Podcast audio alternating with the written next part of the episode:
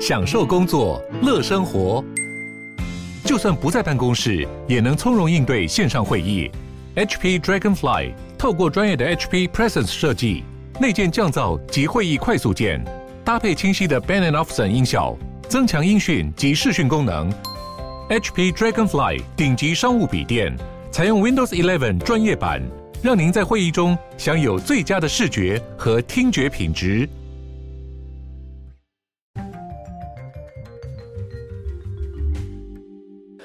Hello，大家好，欢迎回到世界忙什么？The World in Five Minutes，我是节目的主持人 Morris。那我们今天要来看到什么样的新闻呢？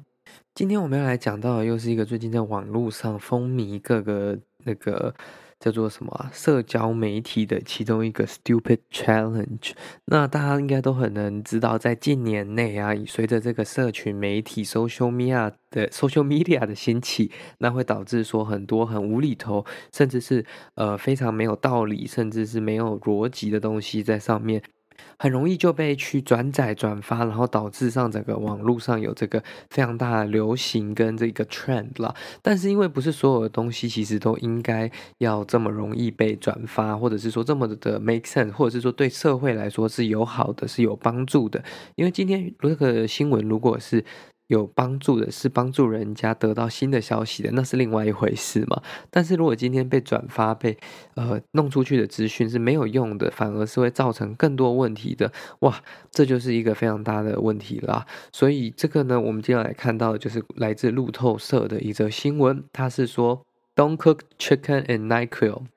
FDA wins after TikTok challenge。没错，大家应该都知道，近年很多的这种无厘头的新闻，都是来自于这些像抖音啊，或者是 TikTok，就是字节跳动所做的一个这个社群媒体嘛。尤其是在相对于比较年轻的族群，TikTok 的这个出现的几率，以及这个大家的使用程度跟粘着度是非常高的。那我们过去在节目上也曾经讨论过很多次关于 TikTok。过去有造成什么样的在青少年上面的影响改变？那在川普时期，他怎么的想要把 TikTok 的禁止？因为他认为那不只是一个会导致这些不好的东西在上面传播，甚至有可能变成一个政治 propaganda，就是大外宣宣传的一个工具。那虽然最后没有成功的去把它抵制掉，就是把它限制，就是在美国之内使用，应该说限制在美国之内不能使用，最后没有成功嘛。但是，呃，那也是给 TikTok 一个非常好的 warning 了。那他们也是一直强调说，所谓的抖音跟 TikTok 是独立经营的，两边是不会互相就是这样子就是 cross path。但是，you know，这是 official statement，这不一定是真正的事实嘛。那我们今天来看到这则新闻呢，是这个美国的 FDA，就是美国的食药署发了一个新的声明，在说不要把你的肌肉放到 Nike Nike 这个呃饮料不是饮料，这个药品里面去煮，为什么会这样呢？这其实是一件非常呃愚蠢的事情，也是蛮无厘头的了。我当下看到就觉得哇，居然会有人会做这种事情。但是大家都知道嘛，抖音上无奇不有这种事情出现，我可能是我太少在看这种东西了，我可能呃。见识浅薄，I don't know。嗯，好了，这个新闻主要在讲的就是说呢，近期在 TikTok 上面有一个非常就是广为流传的一个 challenge，吸引很多比较年轻的这些使用者呢一起去疯狂追随，或者是去做相同复制同样的行为，就是把这个鸡肉放到这个感冒药当中一起去煮。那我们这边先讲一下 NyQuil 这个是什么东西？NyQuil 呢，其实是美国这边一款非常嗯。到处都可以买到的类似成药感冒药，它有这个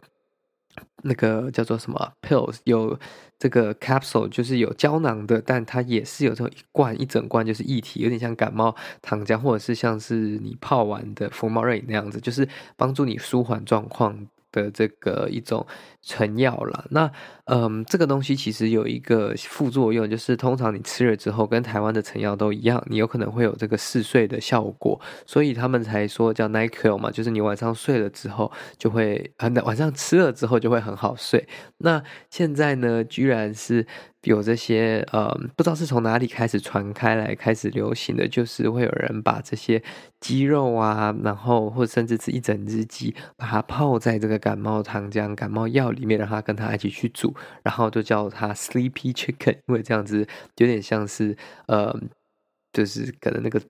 鸡也会有点想睡意的感觉吗？有点像是醉鸡啦，可是它并不是用酒，它是用感冒药。那这个当然是非常呃严重的一件事情，因为这个感冒药当中其实有非常多的化学成分，以及非常多的这个嗯。药品的成分嘛，那你把它这样子做加热，其实会对它产生什么样的变化，是没有人能知道的。那你再把它吃下去，甚至是会非常有危险的。那如果你不吃的话，那同时间它在煮的时候产生的那些气体跟产生的那些呃，就是 residue，其实有可能对你是有这个危险的，对你的身体可能是有伤害的。所以这个也是一个非常严重，也是非常得值得注意的一个事情了。那。呃，这个也不是 FDA 第一次做出这样的警告了。那过去在 TikTok 上面也有流行过一个是吃那个过敏药的，这真的非常夸张了。我只能说，嗯，在 TikTok 上面所看到的消息，大家还是要谨慎思考，谨慎，呃，就是。